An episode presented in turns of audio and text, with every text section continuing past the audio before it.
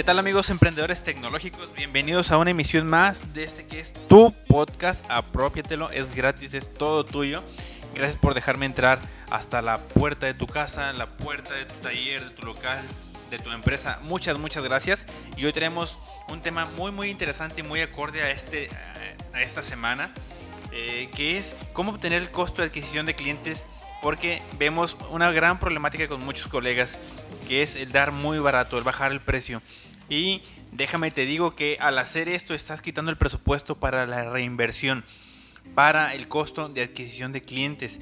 Estos dos factores son muy muy importantes para que tú puedas lograr el crecimiento de tu empresa o de tu emprendimiento. Sin esto no podemos hacer nada, nos quedaríamos estancados. Así que vamos a empezar.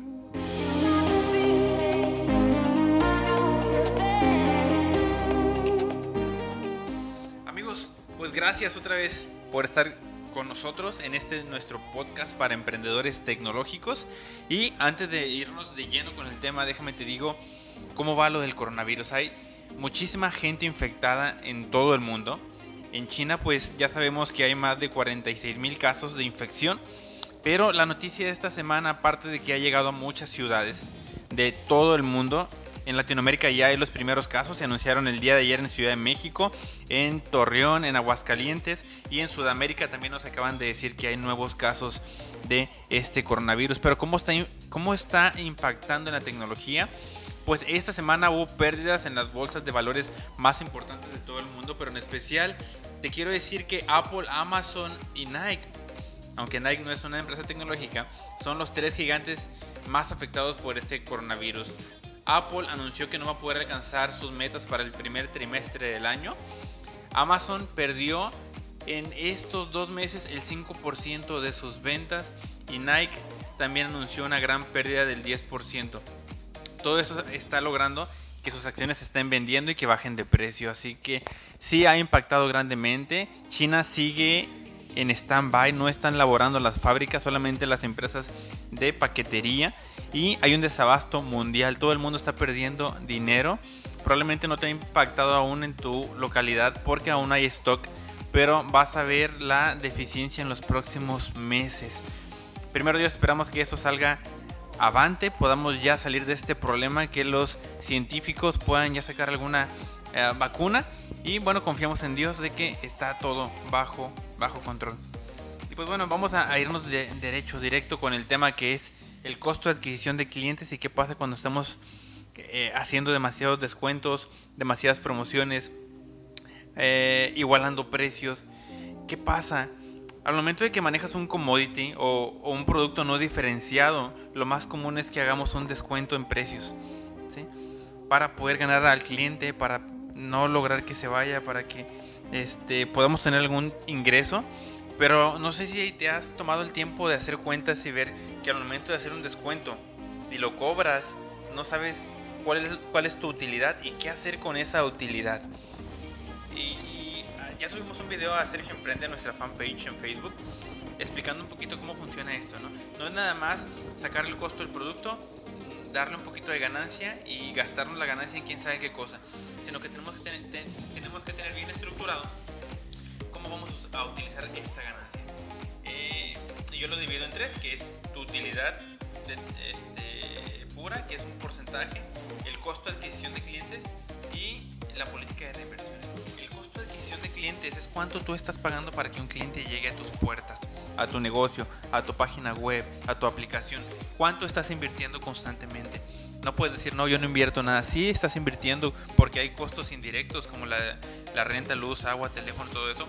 Pero el costo más directo que tú puedes visualizar es el pago de publicidad. ¿Cuánto estás invirtiendo? Y déjame te digo que tienes que estar constantemente invirtiendo por lo menos del 5 al 10% en publicidad. Eso es lo que te está costando tu cliente. Un ejemplo, si inviertes 2 mil pesos de publicidad al mes y puedes comprobar que llegaron 10 clientes de esos 2 mil pesos, podemos considerar que tu costo de adquisición de clientes, ¿cuánto es? 200 pesos. Hay forma de comprobarlo como pidiéndoles, pidiéndoles que impriman un código de descuento o avisando que vieron la publicidad en internet. Pero hay forma de cómo saber cuál es tu costo de adquisición de clientes.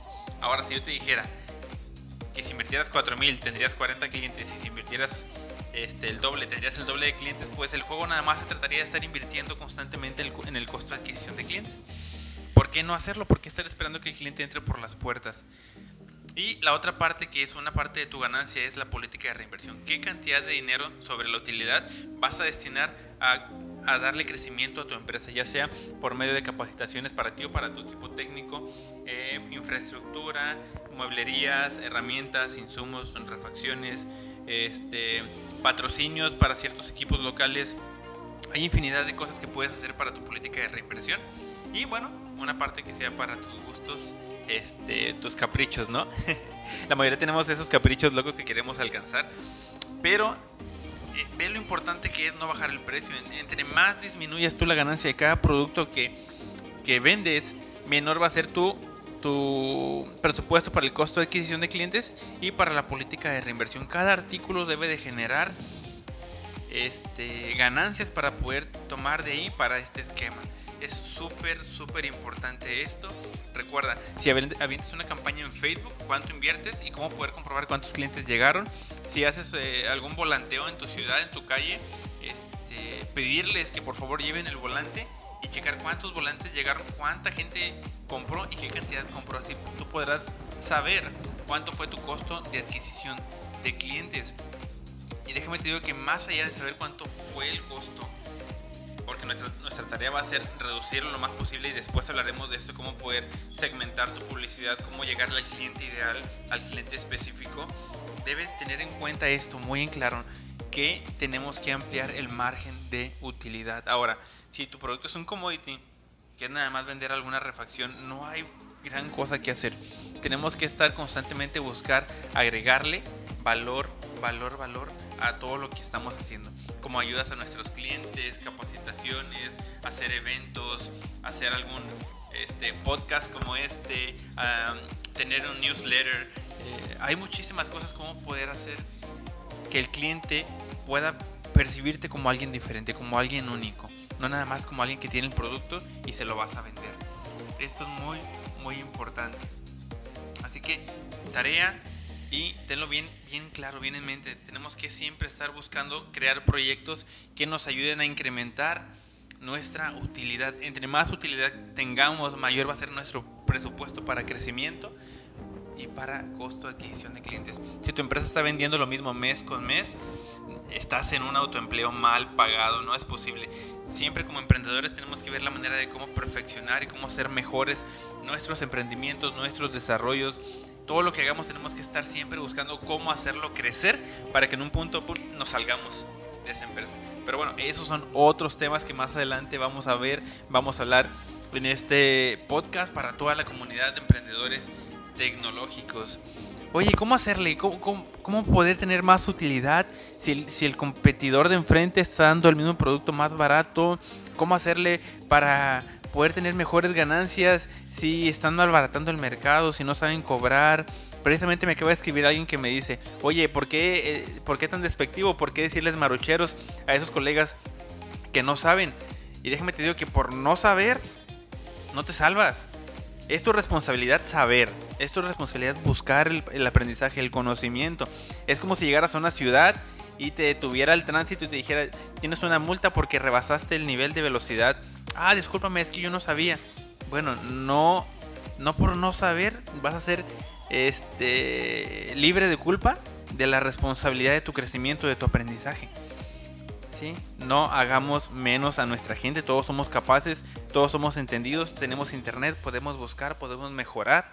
Así que por favor no, no, no hagan víctimas, no son víctimas, todo mundo tenemos la responsabilidad de nuestro crecimiento.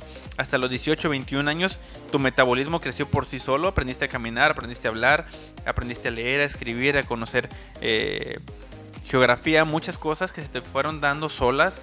El tacto, el gusto, el olfato, todos esos sentidos. Pero a, a partir de cierta edad tú eres responsable de tu propio crecimiento. El estar leyendo, el estar investigando, el estar haciendo prueba y error, prueba y error, cómo hacerle para para mejorar. Y volviendo al tema, ¿cómo hacerle? ¿Cómo, cómo me dices que, que, no debo hacerlo, pero ¿cómo puedo buscar la manera de poder darle más valor a mis clientes?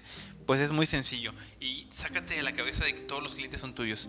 Sácate esa idea que quieres abarcar todo el mercado. No vas a poder, no es lo más sano, no es lo más congruente para el crecimiento de tu empresa. Y te voy a decir por qué.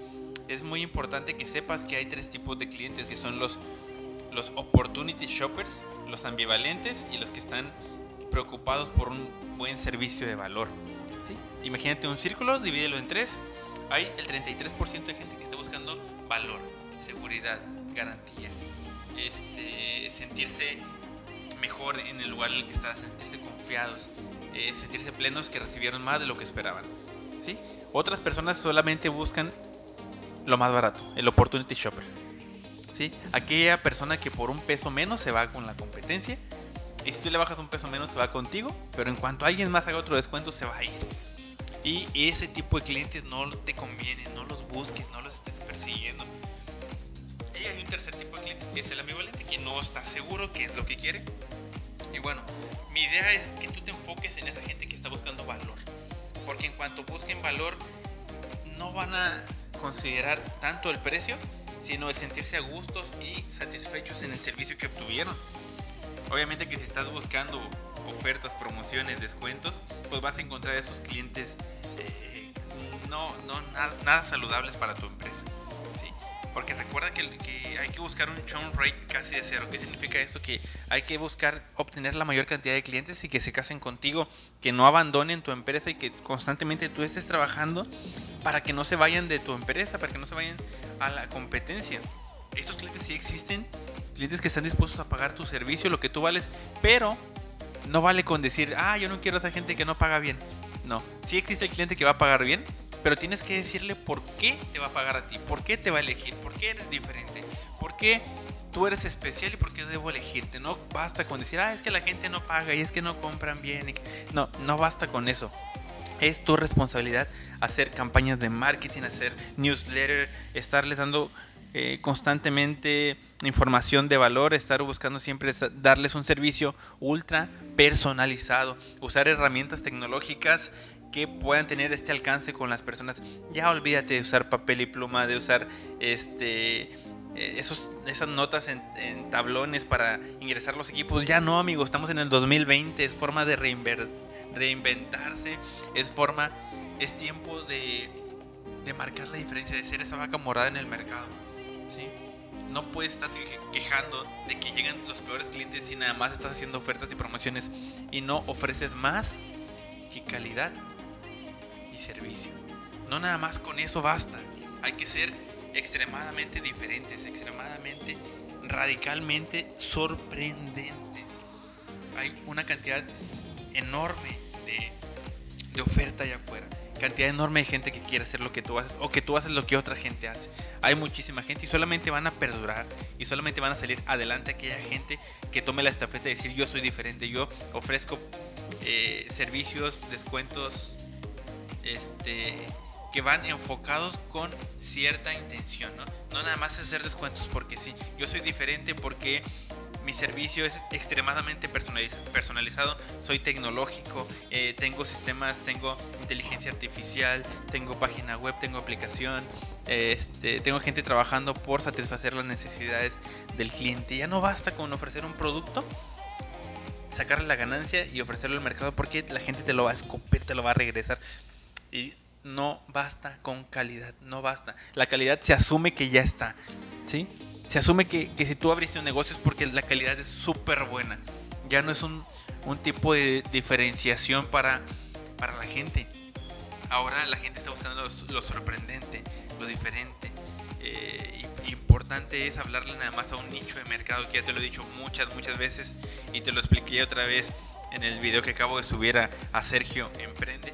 Hay demasiadas formas de cómo poder diferenciarte, de cómo poder lograr que el cliente te perciba diferente. ¿sí?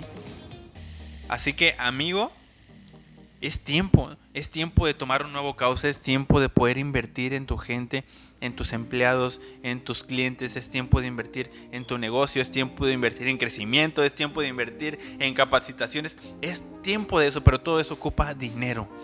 Todo eso ocupa dinero, no, puedes hacer el crecimiento de, de las migajas de las ganancias. ¿sí? Basta de, basta de culpar al mercado, basta de hacerse las víctimas. No, no es tiempo de hacerse las víctimas, es tiempo de buscar diferenciarte, es tiempo de tomar tu responsabilidad y decir yo lo voy a hacer. Amigos, eso es lo que, lo que yo les quería comentar. No hay víctimas, solamente gente que se atreve a tomar la responsabilidad del cambio y de su propio crecimiento personal. Y como último, he visto a muchos colegas, aún, aún nosotros nos dedicamos a la venta de refacciones y herramientas, muchos colegas que están malbaratando el mercado. Ellos mismos lo malbaratan, lo regalan. No es posible que vendas una herramienta, una refacción al costo de China. No es, no es sano para nada. ¿sí? Te va a afectar a ti como, como mm, este, proveedor. Le va a afectar a tu cliente porque en cuanto vea el precio real en alguna competencia, pues se va a mal acostumbrar. Y créeme que atraes a los peores clientes y obviamente que tus finanzas van a, van a caer. Así que amigos, bajar precios, la peor estrategia del mercado. Siempre tenemos que estar buscando cómo dar valor, agregar valor a nuestro producto o servicio o proceso o estrategia de marketing para que podamos ser percibidos como alguien único, diferente y extremadamente sorprendente. Bueno amigos, esto es lo que les quería decir. Les quería comentar, les quería decir que se salgan de esa guerra de precios. Y ahora, si no es negocio lo que estás haciendo, salte. ¿sí? Pero hay forma, hay forma de cómo salir de esa guerra de precios, hay forma de salir de esa mediocridad que no nos permite crecer, que nos mantiene estancados. Y si tú eres un emprendedor nato, si naciste con la sangre de emprendimiento, vamos a estar buscando siempre el crecimiento de nuestras empresas. Así que yo quiero hablarles a toda esa comunidad de emprendedores tecnológicos. Nada más quiero tener mil emprendedores tecnológicos que estén alineados a mí, no a lo que yo pienso, sino a cómo está funcionando el mercado y los voy a ayudar, los voy a coachar, los voy a, a, impulsar a que sigan avanzando en este emprendimiento tecnológico. Porque no nos quedamos nada más en reparación de pantallas, en reparación de equipos, sino que vamos a buscar todas las tendencias del futuro que nos lleven a ser esos representantes tecnológicos en nuestras ciudades y en nuestras comunidades. Amigos, esto fue todo por hoy. Gracias por seguirnos en este podcast. Gracias por mantener sus eh, shares en sus redes sociales. Comparten esta información con aquellas personas que necesitan saberlo. Yo sé que mucha gente quiere salirse de ese problema que tiene y que quiere integrarse a este grupo de emprendedores tecnológicos. Un saludo, un abrazo y los quiero a todos, los quiero ver creciendo, los quiero ver invirtiendo en su crecimiento personal y que sobre todo les vaya muy bien en todo lo que hagan. Saludos y nos vemos la próxima semana con un capítulo más de Sergio Emprendedor.